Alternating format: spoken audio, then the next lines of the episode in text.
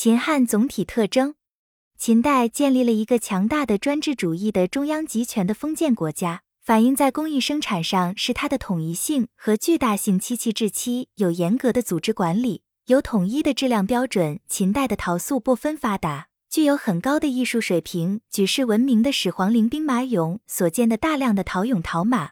充分反映了秦代陶塑工艺的卓越技艺。汉代是我国历史上一个辉煌的时代，社会经济有着全面的发展，手工业中的纺织、铜器、漆器、陶瓷等都较发达。西汉时期设立了庞大的手工业管理机构，中央、地方都有专官管理生产纺织，是这时期的重要手工业部门。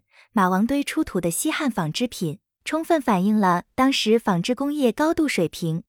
漆器是当时贵重的工艺品，它代替青铜器，使用范围日渐扩大。此外，随着建筑营造和厚葬之风木椁兴建的盛行，大量的画像砖和画像石，既反映了汉代的具体的社会生活，也使我们看到这一时期的装饰美术的风貌。它们具有较高的艺术水平，是我们学习、继承我国古代优秀艺术遗产的一份重要资料。汉代手工业的发展可分为三个时期。